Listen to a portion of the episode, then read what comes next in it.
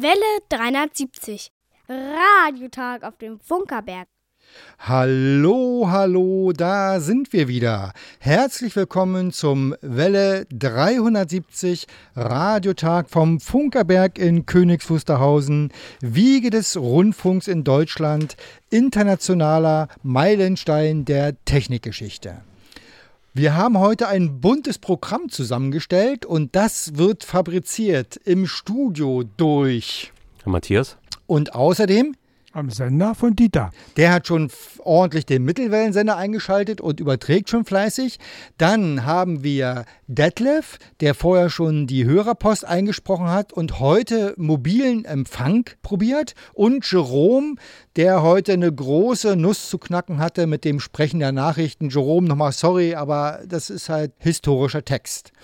Lieber Hörer, wenn du uns hörst, hast du alles richtig gemacht. Noch besser ist es, wenn du uns sagst, dass du uns hörst. Du kannst uns mitteilen, dass du uns gehört hast unter der E-Mail-Adresse welle370.funkerberg.de.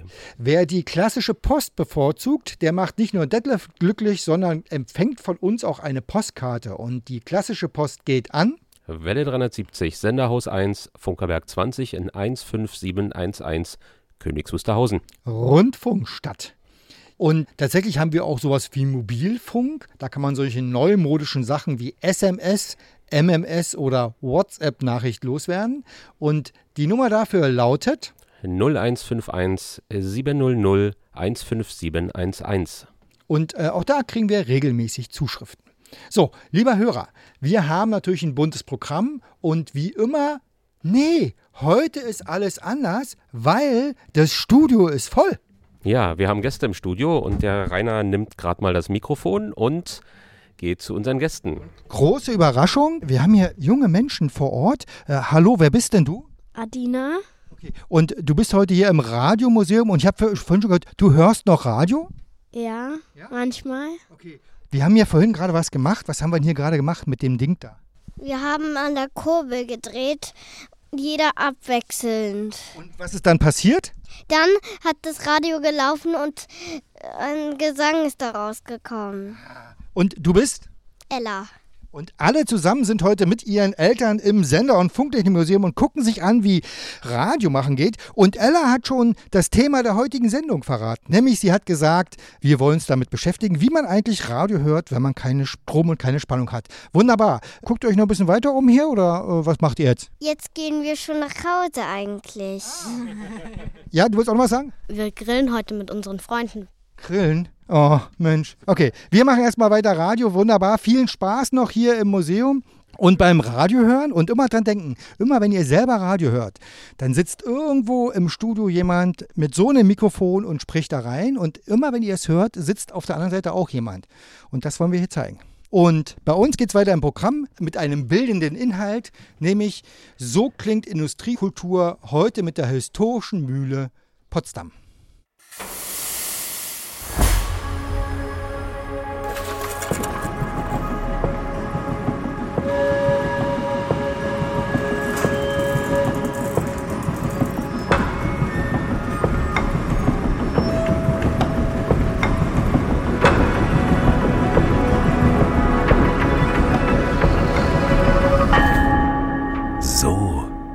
Industriekultur.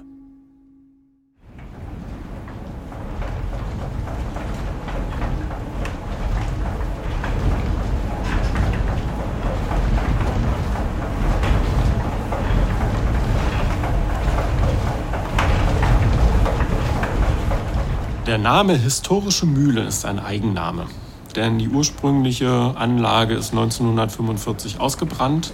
Und das, was heute hier zu besichtigen ist, das ist ein Nachbau unter dem Vorzeichen, dass die Mühle von außen so aussehen sollte wie die alte Mühle. Frederik Schüle ist Müller mit Leidenschaft und seit 20 Jahren auf der historischen Mühle Sanssouci tätig. Diese Mühle ist Museum und Produktionsstätte zugleich. Diese Mühle ist eine Windmühle, die tatsächlich noch mit Windkraft arbeitet. Und im Innern ist die Mühle doch relativ modern eingerichtet. Es gibt in den unteren vier Etagen Ausstellungen und in den beiden oberen Etagen gibt es also ein neu gebautes Holzständerwerk mit einer klassischen Mühleneinrichtung und einem Arbeitsverfahren, was vor ungefähr 200 Jahren üblich war. Grundvoraussetzung ist hier an dieser Stelle, dass es genug Wind gibt. Arbeiten kann die Mühle ungefähr ab Windstärke 3. Und so wie vor 200 Jahren wird auch heute in der historischen Mühle Getreide gemahlen. Die Verarbeitung beginnt auf dem Steinboden. Ein großer Holztrichter wird mit Getreide gefüllt.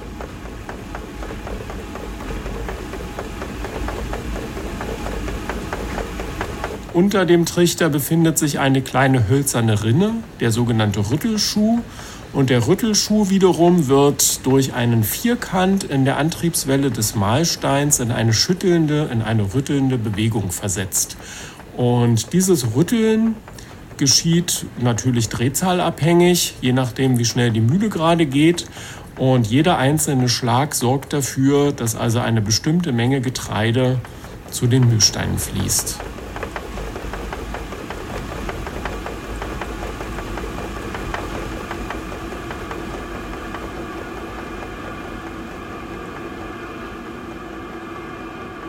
Die Mühlsteine befinden sich in einer hölzernen Bütte und mahlen das Getreide. Sehen kann man diesen Vorgang nicht, aber Friedrich Schüle kann ihn hören. Mühle ist für mich etwas sehr musikalisch-rhythmisches. Und diese Geräuschkulisse ist für mich auch tatsächlich das Fundament meiner Arbeit. Also ich orientiere mich im gesamten Produktionsprozess vor allem akustisch.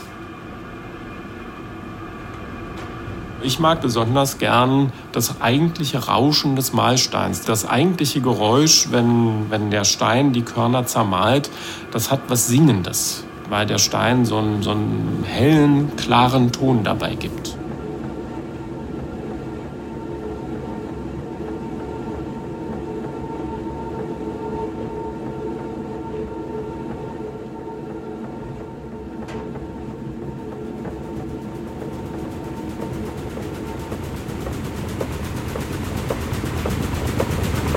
Wenn das Korn gemahlen ist, wird gesiebt. Das Sieben in der Mühle nennt der Profi Sichten. Der Sichter wird gebraucht, um das Produkt, was aus dem Mühlstein herauskommt, zu sortieren. Und die Getreidekörner zerfallen beim Mahlvorgang einfach in unterschiedlich große Partikel. Das bedeutet, ich habe in der Maschine zwei Siebe mit unterschiedlicher Maschenweite, ein grobes Vorsieb und ein feines Mehlsieb, und aus der Maschine heraus kommen dann die Produkte Schrot, Grieß und Mehl.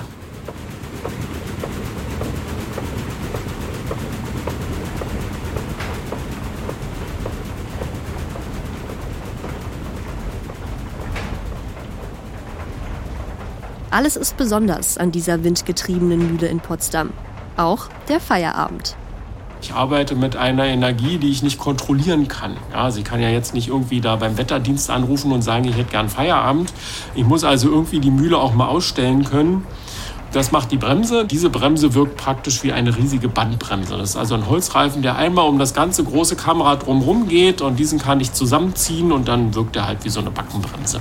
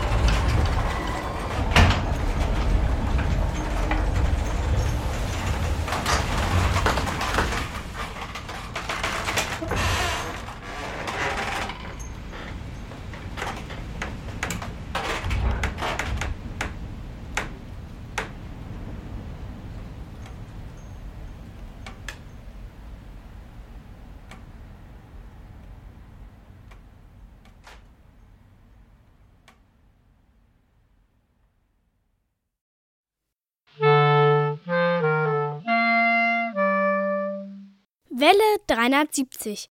Radiotag auf dem Funkerberg.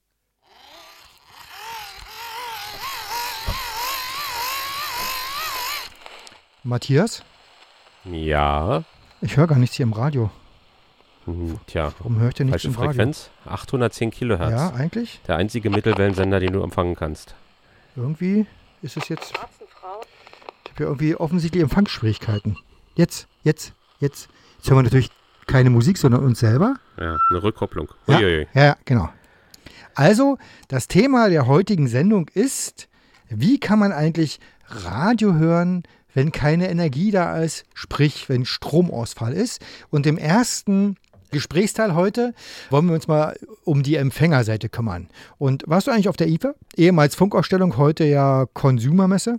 Ich glaube seit zehn Jahren nicht mehr. Hm. Ich war aber da und eigentlich eher zufällig haben wir an den Herstellerständen nach Kurbelwellenradios gefragt und es gibt völlig neue Kurbelradios, also die neu gebaut wurden, neu aufgelegt wurden, weil die klassischen Empfängerhersteller, äh, die auch äh, zum Beispiel Kurzwellen-Weltempfänger bauen, also Sangian zum Beispiel, die haben äh, neue Kurbelradios aufgelegt mit Digitalradio, mit UKW und teilweise auch mit AM, weil die Nachfrage ganz groß war. Seit äh, sozusagen Anfang diesen Jahres, äh, ausgelöst durch äh, solche Geschichten wie im Ahrtal, äh, aber auch äh, durch den Krieg in der Ukraine, haben die Menschen offensichtlich Bedürfnis, ein Radioempfangsgerät zu haben, mit dem man auch ohne Strom Radio hören kann. Es wird ja auch empfohlen von den Katastrophenschutzbehörden. Ne? Man möge Batterien und ein, ein, Transistorradio sich da irgendwo zur Seite legen. Ein Kurbelradio ist natürlich noch unabhängiger. Man braucht dann keine Batterien. Was kostet denn so ein Kurbelradio? Das ist ganz spannend. Also erstmal vielleicht muss man grundsätzlich sagen, genau, es gibt also verschiedene Stromversorgungsquellen haben die Radios heutzutage. Sie haben eigentlich alle eine Kurbel, mit der ich also das aufladen kann. Ein Dynamo, Ja, so ein ein bisschen Dynamo. ähnlich wie beim Fahrrad, Genau. der Dynamo. So, drehe ich fünfmal und dann kann ich ein paar Sekunden hören. Das heißt, wenn ich längere Zeit hören will, drehe ich halt eine Viertelstunde und kann dann schön hören. Also ich habe mal gehört, dass ungefähr die Hälfte von dem, was man da kurbelt, man Radio hören kann. Ah ja, okay. Äh, das zweite, was ist, und das finde ich ganz spannend, ist obendran ist eine Solarzelle. Diese Solarzelle macht natürlich, ist eine kleine Solarzelle, macht nicht viel Energie, aber ich habe es getestet, wenn man die auf ein sonnenbeleuchtetes Fensterbrett stellt und die so eine Woche stehen lässt, dann ist der Akku voll, sodass, wenn ich es brauche, einfach Energie da ist. Und die dritte Möglichkeit, na, was meinst du wohl, was es sein könnte? Ein Benzinmotor. Ja, auch das ist eine Möglichkeit, in diesem Radio aber nicht eingebaut, sondern quasi alles rund um Akku oder äh, Batterien. Ne? Also hier kann ich klassischerweise Standardzellen, das ist sehr schön. Ich kann Standardzellen einbauen, äh, einlegen und dann eben auch über eine ganz normale Batterie äh, hören. Und an dem Ding hier ist ja auch wirklich alles dran. Ne? Ist eine Taschenlampe mit dabei, es ist ein ja, also ist halt Oh ein Gott. Notfallradio. Ja, das ist, wenn ich verschüttet bin, äh, dann kann ich hiermit sozusagen ja, jetzt nicht mehr. ja, nochmal, es ist ein Notfallradio. Äh, diese Variante, die ich hier habe, gibt es von verschiedenen Herstellern, hat den großen Vorteil, dass sie eben übrigens zu, zusätzlich zu UKW und Mittelwelle auch noch Kurzwelle kann. Und spannend ist, diese ganzen Elemente haben auch die noch modernen Radios dran. Also ne, die, die jetzt heutzutage im, im Laden zu kaufen sind, gibt es natürlich jede Menge China-Böller, sag ich mal. Ne? Also so, sagen wir mal, ab 40, 50 Euro geht's los. Da kriegt man schon wirklich Also Ende 20 habe ich gesehen, so knapp 30 Euro. Naja, aber genau, guck die mal genauer ja, an. Sehen nicht besonders vertrauen, Ja, vertrauenserweckend aus. Genau, also da ist so ein ganz dünnes Hebelchen als, äh, als Kurbel dran. ne? Oder, Genau. was ich zum Beispiel ganz schlecht finde, fest verlötete Akkus und keine Möglichkeit, eine Batterie einzulegen. Das heißt, der Akku ist sowieso nach ein, zwei Jahren hinüber, wenn er nicht regelmäßig geladen wird. Und dann ist es auch nicht wirklich notfalltauglich. Also ich sag mal so, die Geräte, die man wirklich gut benutzen kann, so ungefähr ab 40 Euro fangen die an. Und die modernen Ge- Geräte, die man heute kaufen kann, tatsächlich auch ganz oft größer, sehr solide gebaut, auch äh, so ungefähr um die 100 Euro, äh, dann mit Digitalradio äh, und mit, äh, genau, mit noch ein bisschen Schnickschnack dran, also die Möglichkeit, ein Handy zu laden, zum Beispiel aus dem Akku heraus. Auch finde ich eine spannende Sache, ja. Äh, das müsste man mal ausprobieren, ob ich eigentlich ein Handy hier anschließen kann und wenn ich dann kurbel, ob dann das Handy sich lädt. Das müsste doch eigentlich funktionieren, oder? Ja, aber dieses Radio verbraucht ja nichts. Und wenn du hier schon äh, einen Faktor von Ach, zwei mal, hast, ich wenn du ja- ich doppelt hab- so lange Ich kurbeln habe musst, ja hier einen USB-Anschluss und den USB-Anschluss, da Ja. müsste ich doch eigentlich ein. Das Ja. probiere ich in der Pause mal aus, Genau, da werde ich kannst- gleich mal. du kannst eine Woche kurbeln, damit du einen halben Tag mit deinem Handy. N- Naja, Strom nochmal, aber genau, wir reden ja heute. Ungefähr über, so. Bist du denn auch eigentlich empfängertechnisch irgendwie vorbereitet oder hast du eine Idee, was machst du, wie hörst du, wenn wirklich mal der Strom ausfällt? Ich hatte den Fall schon. Und Ach, du hattest den Fall schon. Ja, ich hatte den Fall schon. Viele Hörer werden sich vielleicht erinnern an den großen Stromausfall in Köpenick. Ich wohne in Köpenick. Äh, aber ich meine nicht diesen Stromausfall, sondern zwei Jahre davor, zwei oder drei Jahre davor gab es also im Raum Baumschulenweg, Oberschöneweide, Karlshorst auch schon mal einen großen Stromausfall. Der war nicht in den Medien. Und da konnte ich live erleben, äh, wie das eigentlich ist, wenn der Strom weg ist. Es war mitten am Tag, war ein Sommertag, äh, also es war eh hell und ich dachte, bei mir wäre eine Sicherung rausgeflogen und guckte und alles war in Ordnung, aber nichts funktionierte. Und dann geht man so los, ne? Dann guckt man mal. Also ich habe hab mich ins Auto gesetzt, äh, habe Radio eingeschaltet, ging noch, fuhr dann zu einem Café und unterwegs merkte ich, die Straßenbahn fahren nicht. Leute laufen zu Fuß, äh, kamen vom S-Bahnhof Schöneweide und liefen zur Hochschule. Äh, ist eine ganz komische Stimmung. War dann im Café, sprach mit Leuten, äh, die Espressomaschine ging nicht, äh, also nichts funktionierte, auch dort. Wasser kam noch, das heißt, die Wasserwerke waren noch mit Strom versorgt offensichtlich. Und dann trudelten erst so langsam Informationen ein, und zwar von Menschen, die zu Fuß kamen. Da kam jemand aus Johannisthal, ja, bei uns ist auch kein Strom. Da kam jemand aus Kaiserhorst, ja, ich bin mit Fahrrad gekommen, auch kein Strom. Äh, Mobilfunknetz zu diesem Zeitpunkt funktionierte schon nicht mehr. Also Internet war natürlich auch weg, ne, weil die ganzen Router und so, also Telefonanschlüsse waren weg. Und Mobilfunknetz funktionierte noch zum Telefonieren. Ich konnte also noch telefonieren, ungefähr zwei Stunden funktionierte das, äh, aber keine Datenverbindung. Die waren sofort gekappt, also innerhalb von Minuten offensichtlich. Und ja, im Radio, jetzt kommen wir wieder zurück aufs Radio, ja, Autoradio, ne? Also jeder hat, also jeder, der ein Auto hat, hat, hat ein Autoradio, damit auch eine große Batterie, damit kann man lange hören. Äh, das war auch so unsere Möglichkeit, um zu horchen, ob der RBB dann irgendwas berichtet, äh, was er nicht tat. Ich versuchte dann, ich arbeite ja beim RBB, dann meine äh, Leute da äh, zu kriegen, Chefredaktion, und um denen das irgendwie mitzuteilen, aber äh, konnte dann nicht mehr telefonieren, dann war also auch äh, das Mobilfunknetz weg. Versuchte dann irgendwie einen erhöhten Standort zu finden, ob noch irgendeine Mobilfunkzelle in, in großer Entfernung noch funktionieren würde, war aber mehr schlecht als recht. Also es war interessant, das mal zu erleben und ja, ich habe Radios, natürlich Batterieradios und ich habe auch so eine Solarzelle, so eine Camping-Solarzelle, ne? mhm. ne? Den da kann man sein Handy mitladen oder könnte auch ein Batterieradio betreiben. Also das wäre alles nicht das Problem, aber äh, das Problem ist, glaube ich, eher dann außerhalb des Gebiets.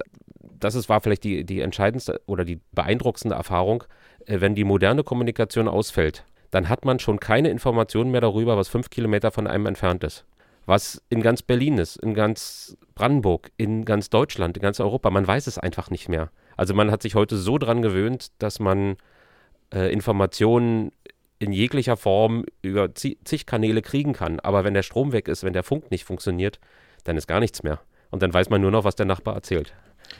Äh, an dieser Stelle, was der Nachbar erzählt, viele Grüße äh, oder vielen Dank an Steffen. Äh, der ist gerade einer der Papas, die gerade mit ihren Kindern hier waren. Die sind im Auto unterwegs. Sie hören uns. Äh, also unsere Tra Übertragung in der Mittelwelle funktioniert. Herzliche Grüße. Genau, viele Grüße. Ich, äh, und die Kinder wollen jetzt ein Kurbelradio, äh, hat er noch geschrieben.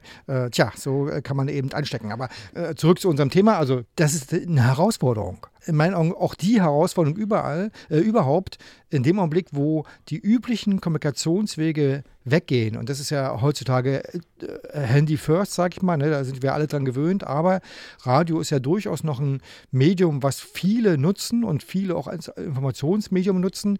Wenn das weg ist, was mache ich dann?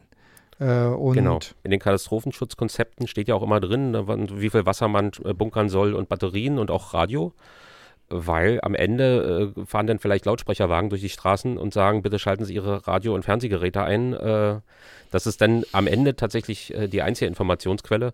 Und ob und wie das funktioniert, werden wir dann im späteren Teil noch besprechen. Genau.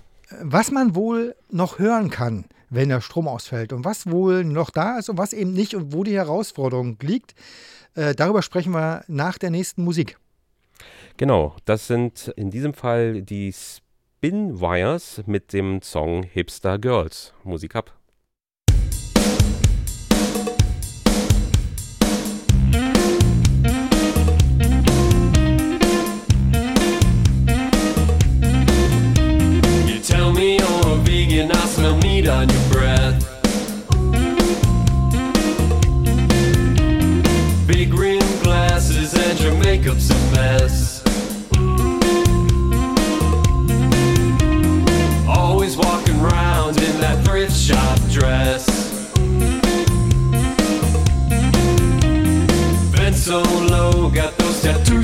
Yeah.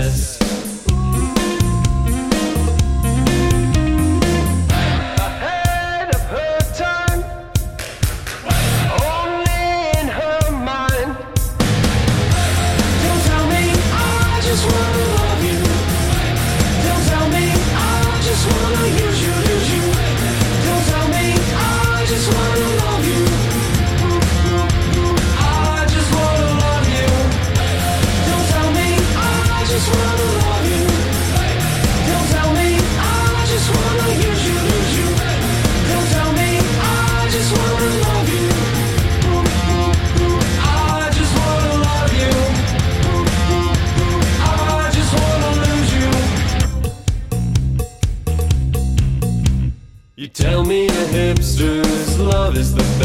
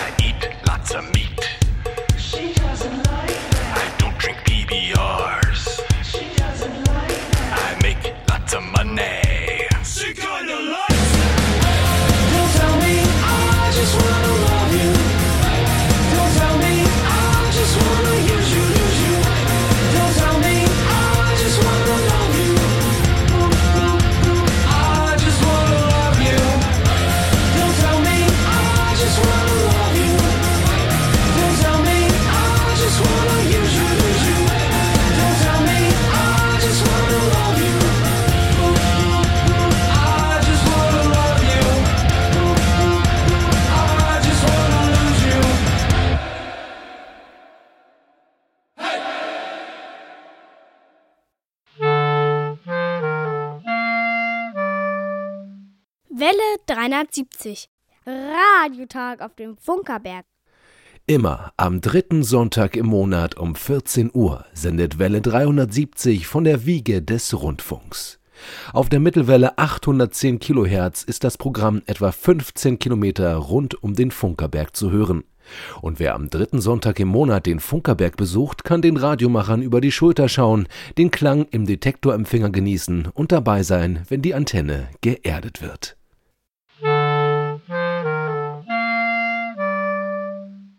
Ja, und wir machen hier äh, weiter mit unserem Welle 370 Radiotag zum Thema, äh, wie merkt man oder was passiert beim Stromausfall. Und jetzt wollen wir uns mal der Senderseite Stromausfall äh, damit beschäftigen.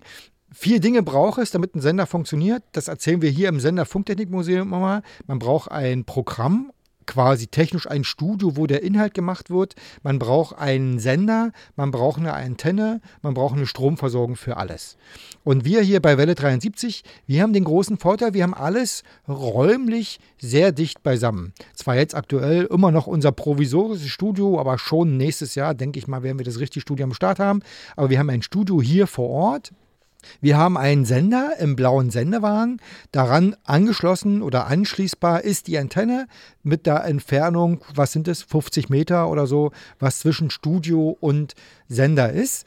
Und wir könnten rein theoretisch sehr schnell dafür sorgen, dass wir im Notfall senden können, weil wir quasi einfach nur zwischen diesen beiden Punkten eine 230 Volt Strippe ziehen müssen und wir brauchen eigentlich nur eine Quelle für Stromversorgung, da wir sehr wenig Leistung, Sendeleistung haben. Sind 10 Watt Sendeleistung mit ein bisschen Gedöns da in dem Sender zur Aufbereitung. Also der Sender selber braucht vielleicht 200, 300 Watt äh, mit den Vorstufen. Muss man Dieter direkt mal fragen, wie viel der so zieht.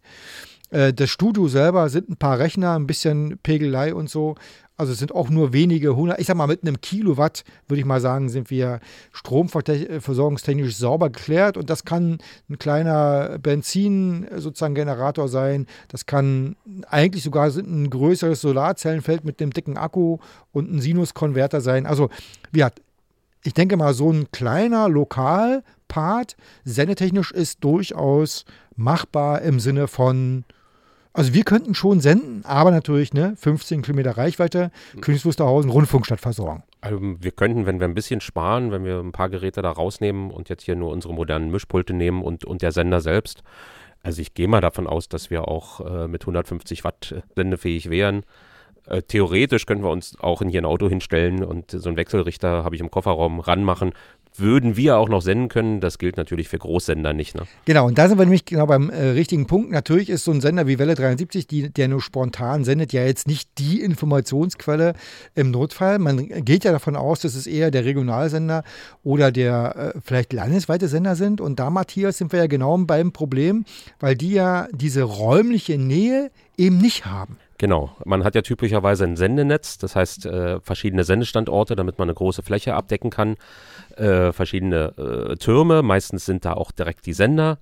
Die sind durchaus im Regelfall mit Notstrom versorgt. Das heißt also, die Sender können eine, eine Zeit lang, ich weiß nicht, wie viele Vorräte da sind, aber Also die Senderstandorte. die Senderstandorte Okay. selbst sind meistens Notstrom versorgt. Zum Beispiel der Berliner Fernsehturm, der hat also richtig riesengroße Notstromdiesel da im Keller und äh, ist ein autarker Standort. Von dort wird ja auch Fernsehen, Radio, äh, privat, öffentlich-rechtlich, also alles Mögliche ausgestrahlt.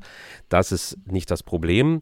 Die Funkhäuser, also ich denke, die privaten Funkhäuser sind nicht äh, notstromversorgt im Regelfall. Die kleineren Studios, also hier Hitradio SKW, gehe ich mal von aus, wenn da der Stromausfall ist, dann ist auch Pumpe. Genau, wir haben äh, RBB, wir haben an unseren Sendestandorten natürlich auch Notstromdiesel. Äh, wir haben mehrere Stromversorgungskreise. Äh, Wir können selber Strom erzeugen, nicht nur mit dem Notstromdiesel, sondern wir haben da auch entsprechende Versorgungstechnik, wo Strom sozusagen mit abfällt. Aber am Ende haben wir ja diese räumliche Distanz zwischen Sendestandorten und Funkhaus. Und das ist Übertragungstechnik. Das könnte man, ich sag mal, auch mit Richtfunk, mit ein paar Ü-Wagen, die man dann äh, benutzt, relativ schnell äh, wieder aufbauen, wenn die normalen Übertragungswege ausfallen. Die sind heutzutage aber digital und gegebenenfalls nicht Notstrom versorgt. Das äh, müsste man sich im Einzelfall angucken. Und genau, wie ist denn das eigentlich? Sind diese Wege, also Internetprotokoll heißt ja, ne, ich schicke per IP-Protokoll irgendwas raus und es kommt am anderen an. Sind die Wege eigentlich an Leitung gebunden? Das ist doch Nein, also da gibt es verschiedene äh, Möglichkeiten. Zum Beispiel gibt es ein ARD-weites Netz, wo die verschiedenen Sender, äh, also die verschiedenen Funkhäuser miteinander verbunden sind. Das ist ein autarkes Netz, das ist nicht Internet. Äh, dieses äh, wird wahrscheinlich auch funktionieren. Die Übertragungsleitung äh, zum Senderstandort, also zum Funkmast mit dem Sender dort, da muss man leider sagen, äh, bis auf Scholzplatz, was dem RBB gehört als, als Funkmast mit Sendereinrichtung, ist das ja heutzutage alles privatisiert. Früher war es also äh, Reichspost, Deutsche Post, Telekom. Äh, heute ist es so weit verkauft, dass der, der, der Turm selbst äh, einer Firma gehört, äh, der Sender und äh, die Antenne jeweils anderen Firmen. Ich weiß es nicht im, im Detail, ob jeder da seinen Teil äh, autark ja, mit Strom versorgt. Keine Ahnung. Was auf alle Fälle weg ist, ist die Übertragung über Internetprotokoll. Also alles um, rund um Internetradio und so kann man eigentlich davon Ist- ausgehen, ist- dass es nicht funktioniert. Ist kritisch, allerdings gibt es schon die Möglichkeit, dort äh, auch Leitungen zu mieten, die auch Notstrom versorgt sind. Die Frage ist, was ist angemietet, was sind die Verträge und wie lange etwas nicht funktioniert. Also längere Stromausfälle sind mit Sicherheit nicht abgedeckt. Also über, über, über Tage und Wochen wird das nicht funktionieren. Das ja gut, aber äh, also selbst der, das äh, kritische Szenario, was ja jetzt äh, durch die Presse gewandert ist, geht ja von stundenweisen regionalen Stromausfällen im Maximalfall aus. Genau. Das hat man eigentlich immer noch im Hinterkopf gehabt, so dass man, dass man Dinge überbrücken kann. Aber langfristig, ja, man muss sehen, wie komplex ist das. Ne? Was passiert eigentlich in der Gesellschaft, wenn der Strom ausfällt? Äh, die Tankstellen funktionieren nicht, weil die Pumpen auch elektrisch sind. Die Wasserwerke fallen aus, Wasser läuft nicht mehr. Die Landwirtschaft bricht zusammen, die Melkmaschinen funktionieren nicht, die Bauern sind nicht genug, um die Kühe zu melken. Also die, die Eskalationskette ist riesig. Dann wird es wirklich gesellschaftlich brisant, sage ich mal, wenn, wenn, wenn lang, lange Stromausfälle sind, weil dann eben vieles, was wir im Alltag gewohnt sind, nicht mehr funktioniert. Aber so für die, ich sag mal, Stromausfälle, die dann nach spätestens ein, zwei Tagen sagen, oder die auch nur lokal sind. Ne? Wir müssen ja auch da unterscheiden, haben wir einen bundesweit oder europaweiten Stromausfall? Also, Europaweit sagen sie alle, wird nicht passieren. Also die Netze typischerweise schützen sich selbst. Genau. Äh, das heißt, die werfen Last ab und äh, das fängt regional an. Also Genau. re einzelne Regionen sind dann weg. Aber das sind schon relativ große Regionen und ja, dann würde der Rundfunk für diesen Bereich tatsächlich das einzige Informationsmedium sein und äh, deshalb Kurbelradio oder wenigstens Batterieradio liegen haben, wenn man jetzt nicht ein Auto vor der Tür hat, wo man sich reinsetzen will. Ja. Genau. Und äh, über welche Medien man eigentlich äh, im Zweifelsfall dann überhaupt noch kommunizieren kann, darüber wollen wir uns im dritten Teil unseres Gespräches heute unterhalten. Wir wollen auch nicht so düster klingen heute. Ne? Wir wollen jetzt hier nicht Endzeitstimmung verbreiten, aber es macht vielleicht Sinn, sich damit trotzdem zu beschäftigen mit dem Thema. Und äh, zur Auflockerung machen wir erstmal ein bisschen schöne Musik. Genau. John Lopka mit Star Wars Saloon.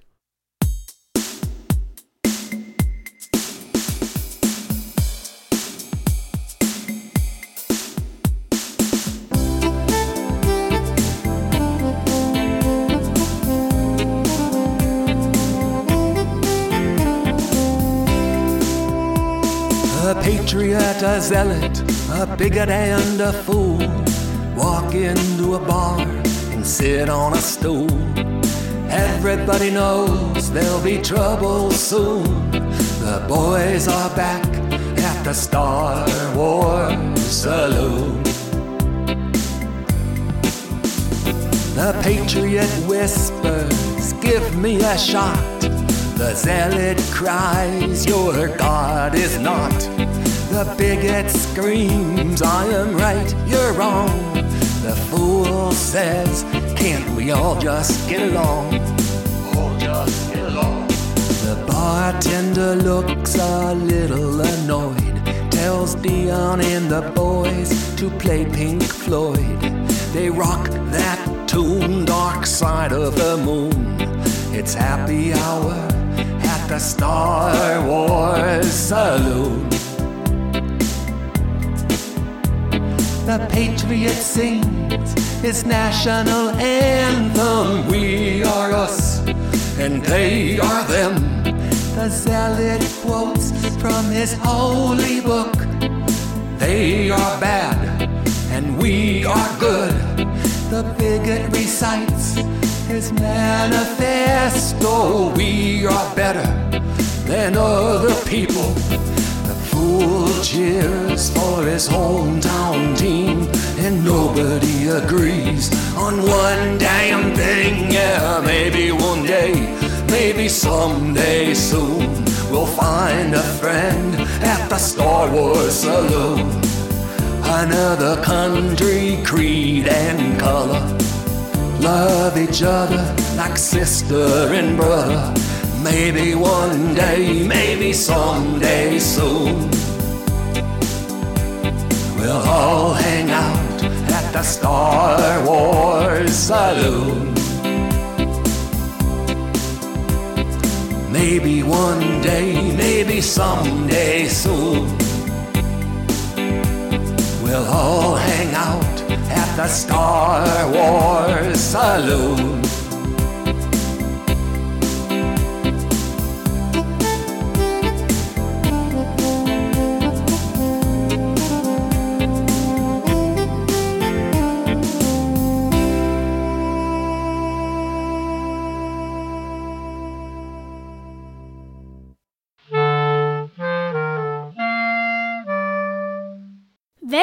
370.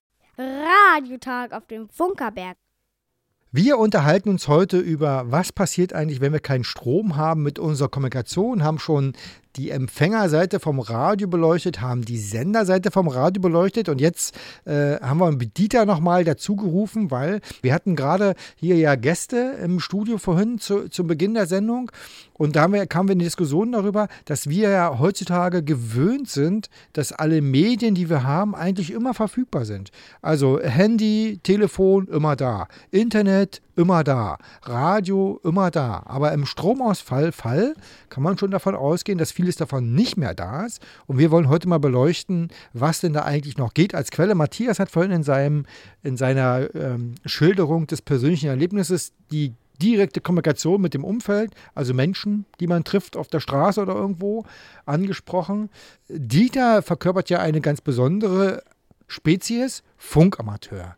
Sind denn Funkamateure eigentlich generell äh, auf Kommunikation im Notfall vorbereitet und wäre also ein Kumpel als Funkamateur oder in der Nähe ganz hilfreich, um im Notfall zu wissen, was los ist?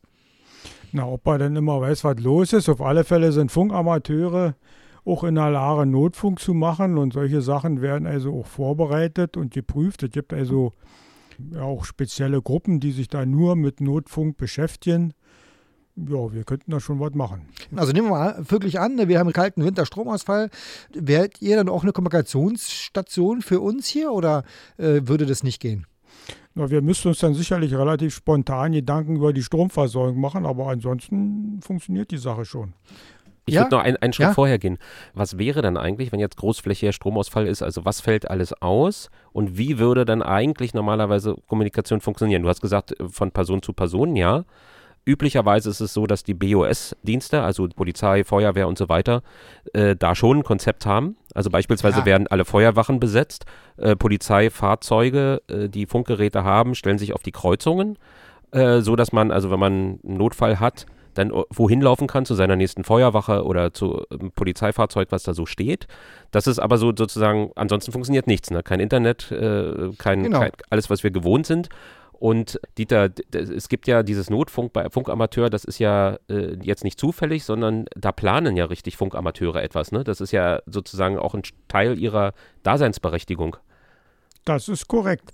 Die ganze Geschichte hat ja auch im Prinzip zwei Aspekte. Das erste ist der technische Aspekt. Das heißt, ich muss irgendwie sehen, dass ich die Technik zum Laufen bringe. Und die Möglichkeiten, die wir im Notfall hätten, das reicht von einfacher Telegrafie bis hin zu digitalen Netzen, ähnlich Internet, sag ich mal. Die zweite Geschichte ist, dass natürlich dann nur von der Logistik her die Geschichte funktionieren muss. Denn das nützt ja nicht, wenn wir Funkamateure uns unterhalten, äh, sondern das muss ja dann auch entsprechende Verbindungen zu den BOS-Diensten geben, also technische Hilfswerk, Feuerwehr und so weiter. Und das nach Möglichkeit auf unterer Ebene, weil eine Verbindung, sag mal, von ganz oben der Funkamateure zu ganz oben der Hilfsdienste, das nützt nichts. Und der dritte Aspekt wäre, dass man sowas einfach auch üben muss. Ich sag mal, alle, die bei der Armee mal Funker gewesen sind, die wissen, dass da also schon eine gewisse Disziplin und Ordnung herrschen muss, damit die Sa Sache funktioniert und vor allen Dingen in einer Stresssituation funktioniert. Welche Möglichkeiten nutzen denn Funkamateure, um tatsächlich autark zu sein? Also wahrscheinlich hat ja nicht jede Amateurfunkstation einen Notstromdiesel oder irgendwas da. Ist das relativ verbreitet, dass die irgendwie mit Akkus und Notstromgeschichten haben oder ist das eher die Ausnahme? Och, das ist schon relativ verbreitet, weil bei Funkamateuren sind nämlich sogenannte Field Days sehr beliebt. Das heißt, dass man irgendwo in eine Pampas zieht, dort seine Antennen und Funktechnik aufbaut über das Wochenende und dann da äh, Funkbetrieb macht. Und dazu braucht man dann halt ein Notstromaggregat. Das haben also schon viele Leute. Und zum anderen, fast jeder hat ein Notstromaggregat in seiner Garage zu stehen. Also ich für meinen Teil. Ich habe mir einen Adapter gebaut, mit dem ich äh, in meinem Auto vom äh, Zigarettenanzünder äh, auch zum Funkgerät dann komme. Da ist natürlich in der Leistung her Grenze, weil der Strom ja begrenzt ist, aber von der Sache funktioniert das schon. Und gibt es Notruffrequenzen, die man dann für so einen Fall verwendet, sodass es dann auch einheitlich ist? Also prinzipiell, dass man jetzt, äh, sagen wir mal, per Gesetz so weit freihalten kann, das gibt es nicht. Aber es gibt Frequenzen, die jetzt, sag mal, Amateurfunk intern als Notfunkfrequenzen ausgewiesen werden und die jetzt in kritischen Fällen dann auch äh, freigehalten werden und nicht für normalen Blabla-Funk benutzt werden. Ja. Wie funktioniert die Übergabe? Also ich stelle mir jetzt vor, okay, die Funkamateure, da sind einige, die könnten senden, aber es muss ja dann sozusagen der, der lokalen Feuerwache oder der Polizeidienststelle muss ja dann irgendwie die Information auch zukommen. Also müsst, da müsste ja dann irgendwie ein Funkamateur dahin oder, oder gibt es Funkamateure, die in diesen BOS-Diensten tätig sind und dann dort irgendwie eine Clubstation aufbauen oder wie funktioniert die Übergabe von zum Beispiel Notrufmeldungen? Genau, das ist aus meiner Sicht der kritische Punkt. Da ist noch, denke ich mal, viel Organisationsbedarf, denn die BOS-Dienste dürfen nicht auf unseren Amateurfunkfrequenzen senden und wir nicht auf den BOS-Frequenzen.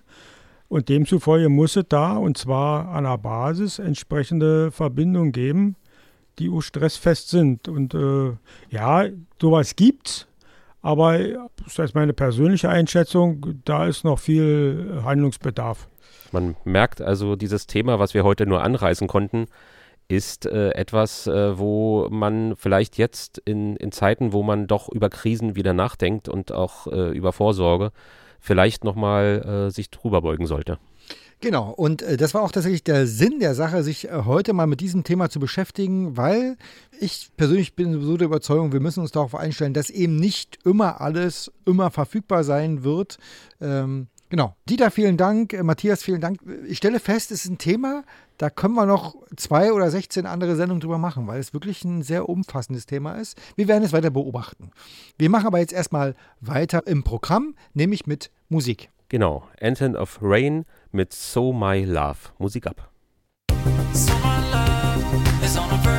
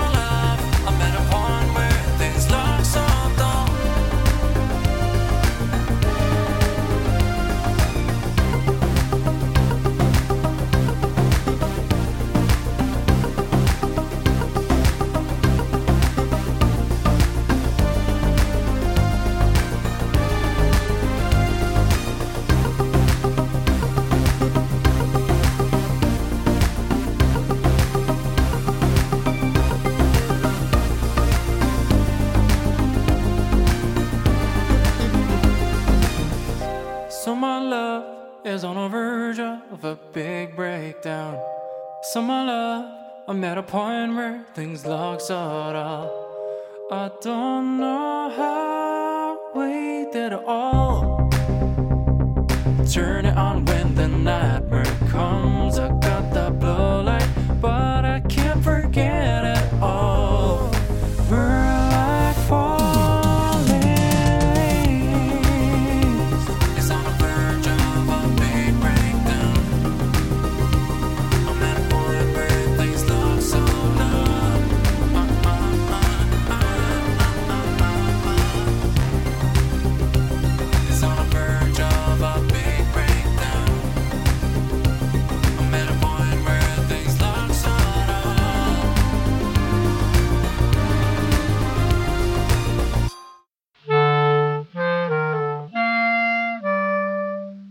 Welle 370. Die Funkerberg-Nachrichten. Gesprochen von Jerome. Museum macht zu. Nun geht es doch schneller als gedacht. Aufgrund der Bauarbeiten ist das Sender- und Funktechnikmuseum ab dem 1. Oktober bis auf weiteres geschlossen. Hintergrund ist, dass in den nächsten Wochen zentrale Flächen des Museums von den Bauarbeiten betroffen sind. Es entstehen Wanddurchbrüche im Museumsbereich, der zukünftige Kassenbereich wird entkernt und die ersten Fenster in Ausstellungsräumen werden saniert. Um die Exponate in der Ausstellung zu schützen, müssen für diese Arbeiten Staubschutzwände gezogen und Durchgänge verschlossen werden. Das führt dazu, dass während dieser Arbeiten der sichere Zugang in das Museum nicht gewährleistet werden kann und das Museum vorerst schließen muss. Der vorerst letzte Öffnungstag des Museums wird Sonntag, der 25. September 2022 sein. Im Januar 23 wird der Baufortschritt bewertet und über die weitere Schließung oder eine mögliche Teilöffnung entschieden. Ganz ohne Besucher wird der Funkerberg allerdings nicht bleiben. Am 30. Oktober und am 27. November finden Baustellentouren mit anschließenden Dieselauf statt und am 17. Dezember ist ein Weihnachtskonzert mit der Musikschule geplant. Und die Radiotage auf dem Funkerberg? Alle Sendungen von Welle 370 finden statt, nur leider ohne Besucher vor Ort. Weitere Informationen zum Baugeschehen und zu den Öffnungszeiten findest du im Internet auf museum.funkerberg.de. Hochgestapelt. Seit dem Jahr 2004 ist das Museum auf dem Funkerberg im Besitz eines ganz besonderen Senders, ein 50 Kilowatt Langwellensender von Telefunken aus der Marine-Funksendestelle Neu-Harlingersiel. Dieser Sender besteht aus mehreren Senderschränken und einem großen Bereich zur Antennenanpassung. Besonders auffällig ist ein riesiges Variometer, das aufgrund seiner Größe und Bauart bisher in Einzelteilen im Museumsarchiv gelagert war. In den vergangenen drei Jahren ist der Förderverein mit der Rekonstruktion des Variometers beschäftigt. Dazu wurden die über 100 Einzelteile am zukünftigen Ausstellungsort im Senderhaus 3 zusammengetragen und sortiert. Über viele Monate hinweg wurden die Teile gereinigt und zusammengebaut. Dabei war immer wieder Kreativität gefragt, denn Unterlagen zur Konstruktion fehlen. Lediglich einige Fotos dienten als Vorlage zum Aufbau. Auch fehlten einige Teile und mussten neu angefertigt werden. Im Sommer dieses Jahres war es dann soweit, das Variometer war mit seinen drei Bestandteilen unterer Spulenkörper, Rotor und oberer Spulenkörper fertig. Doch wie nun die drei mehrere hundert Kilo schweren Teile montieren? Darüber wurde lange diskutiert und dann kam er zum Einsatz.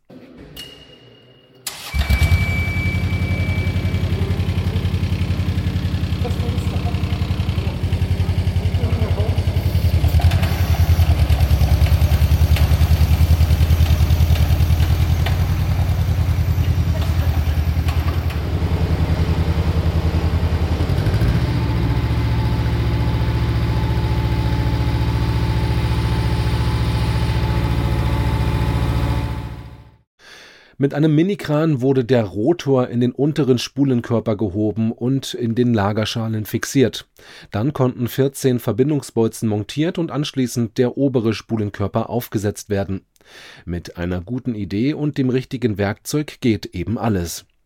Am Tag des offenen Denkmals am 11. September wurde das fertige Variometer erstmals der Öffentlichkeit präsentiert. Der Sendesaal im Senderhaus 3 war gut gefüllt, als um 15.30 Uhr der Blick auf das Abstimmmittel freigegeben wurde. Der Beifall war Lohn für viele Monate Arbeit. An dieser Stelle vielen Dank insbesondere an das Vereinsmitglied Rolf Greiner-Petter für seine langjährigen Aktivitäten zum Aufbau des Variometers, an die EBEC mit Jens Schmidt für die Hilfe bei der Montage und an den Spender, welcher den Minikran bezahlt hat. Das nächste Mal zu sehen sein wird das Variometer bei der ersten Entdeckertour im Jahr 2023 und vielleicht findet ja auch eine Funkerbergbörse statt. Das hört ihr dann bei Welle 370.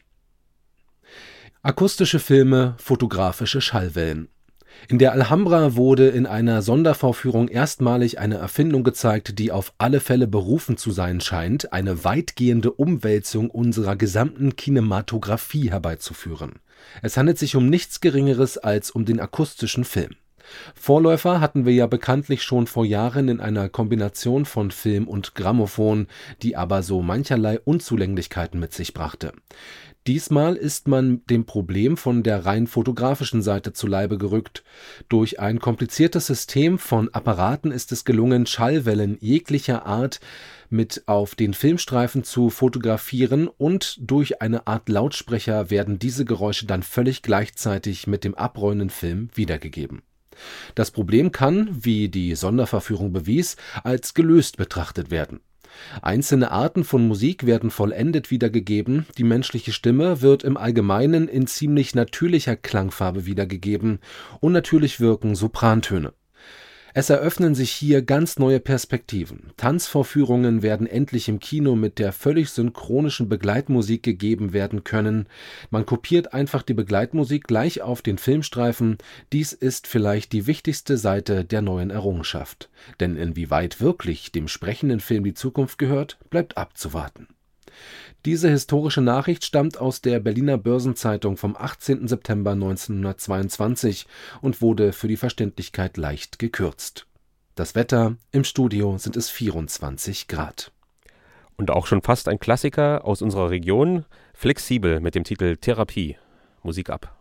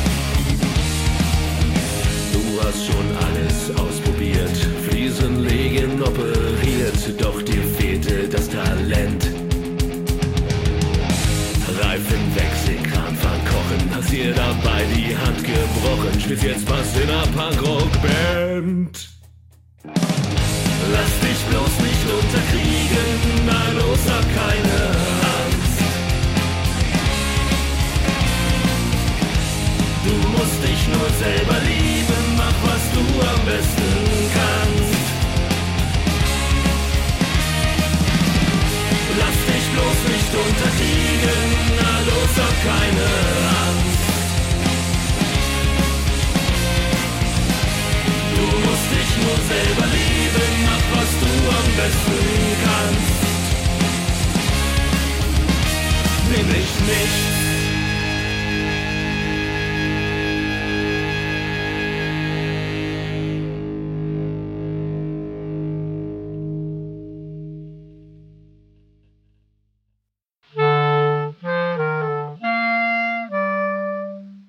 Welle 370. Die Hörerecke. Mit Hallo und herzlich willkommen begrüße ich euch alle, liebe Radiofreunde, zur Hörerecke im September 2022. Euer Detlef ist hier mit dem Bestätigungsbeitrag zur Hörerpost. In diesem Monat sind weniger Zuschriften per E-Mail und Brief als sonst üblich eingetroffen. Das Sommerloch wird es wohl sein. An alle Einsender geht ein herzlicher Dank. Von Bernd Seiser haben wir sechs Empfangsberichte per E-Mail für unsere Aussendung im Juni und Juli erhalten. Alle seine Empfangsbeobachtungen wurden auf einer QSL-Karte vermerkt. In einer Audionachricht hat sich Norbert Hansen als neuer Hörer vorgestellt. Er bittet um genaue Sendezeiten und Frequenzen unserer Sendungen und weiteres Infomaterial. Von Bill Harms kam eine sehr informative, umfangreiche Briefpost aus den USA. Er hörte am 7. August auf der Kurzwelle 6140 kHz unsere Sendung. Der Post ist ein Foto von seiner Familie beigefügt. Er schreibt: Ich war ganz aufgeregt, weil zum ersten Mal die Welle 370 gehört wurde. Die Sendung war interessant und aufschlussreich, zumal wir in der Nähe eines Funkmuseums wohnen. Das ist so etwas wie das Sender- und Funktechnikmuseum auf dem Funkerberg. Ich schicke einige Fotos vom Museum mit. An den Hörer wurde Infomaterial über unser Museum abgeschickt. Unsere Radiotag-Live-Sendung vom 17. Juli hörten Andreas Mücklich, Mario Aulhorn und Carsten Lausch auf der Mittelwelle 810 kHz. Internetnutzer der Sendung waren Detlef Ollisch und Michael Wosnitzka. Zuhörer unserer Kurzwellensendung auf 60-70 kHz am 24. Juli waren Chris Krebs, Uwe Leisterer und Juan Carlos Montrero in Spanien. Am 28. August hörten Thomas Becker und Horst Sersowski die Sendung auf der Kurzwelle 60-70 kHz. Unsere Aussendung mit 100 kW Kurzwellenpower auf 6140 kHz am 7. August haben Johann Ruff, Uwe Leisterer und Johann Morales in Spanien empfangen. Den Beitrag vom Funkerberg Museum bei Radio HCJB auf den Kurzwellen 3995 und 5920 kHz hörten am 13. August Detlef Jörg, Johann Ruff und Rolf. Delta Delta 7 Alpha Kilo, der seine Postanschrift vergessen hat. Oliver S. Kaiser bedankt sich ganz ausführlich für die erhaltene QSL-Karte. Als Nachtrag zu vorangegangenen Hörerecken will ich euch mitteilen, dass einige Hörer schreiben, dass sie mit QSL-Karten gut versorgt sind. deswegen keine benötigt wird. Das wurde ganz speziell auf den Empfangsberichten vermerkt. Einige Internetnutzer schreiben, dass für solch einen Empfang keine QSL-Karte gebraucht wird. Das war es in der Hörerecke September 2022. Vielleicht sind im nächsten Monat mehr Zuschriften.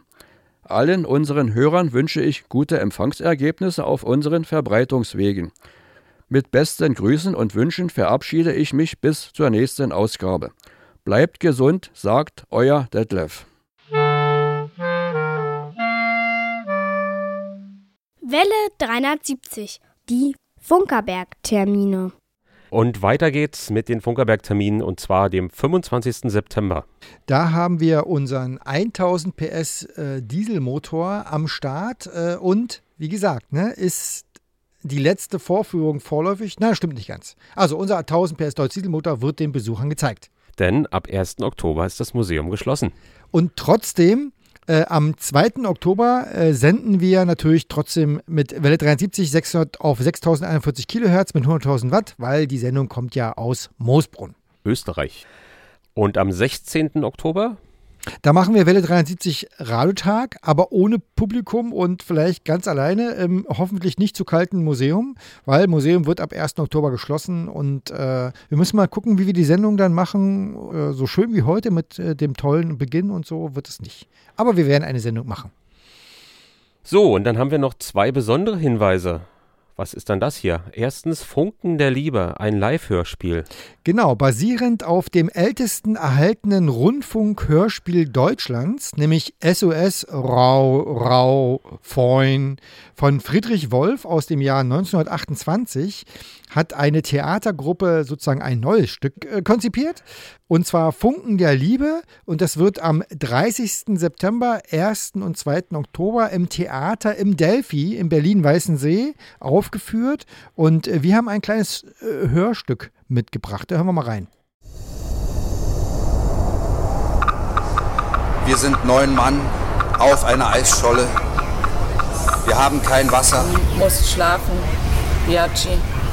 Du hörst Gespenster. kein Brot, kein Fleisch, keine Munition. Es sind Gespenster.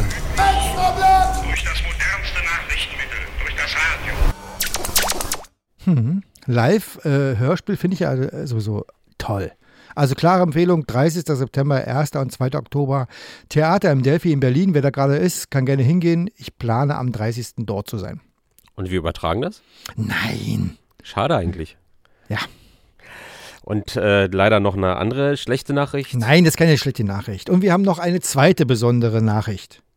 Ja, das weihnachtliche Löten im Museum fällt aus. Aber trotzdem kann gebastelt werden. Darum ist es doch keine schlechte Nachricht, sondern Jürgen Förster und seine äh, Bastler, die wollen natürlich unbedingt äh, auch dieses Jahr das Löten anbieten. Und darum wird ab Anfang November in der Garage in der Nähe von Mast 17, so kann man es glaube ich am besten beschreiben, also wer zum Mast 17 fährt und unten rechts daneben gibt es so einen so eine kleine Doppelgarage. Und in einer von dieser Garagen, da wird eine provisorische Mini-Werkstatt eingerichtet. Und dort wird man die Lötbausätze äh, sich abholen können. Und dann gibt es im Internet ein Video, das hilft, diesen Lötbausatz zusammenzubasteln. Und so kann das Löten also auch in diesem Jahr trotzdem stattfinden. Allerdings warm anziehen. Auch das. Und wie immer wollen wir natürlich an dieser Stelle jetzt die Geburtstagskinder des Monats September äh, würdigen. Und das sind Christopher, Monika, Bianca, Frank, Iva, Erwin, Ilse, Dieseluwe, Daniel Wolfgang und der Karl. und für alle zusammen Unser neuer Geburtstagssong Monk Turner und Fascinoma It's Your Birthday. It's your birthday. Happy birthday. It's your birthday.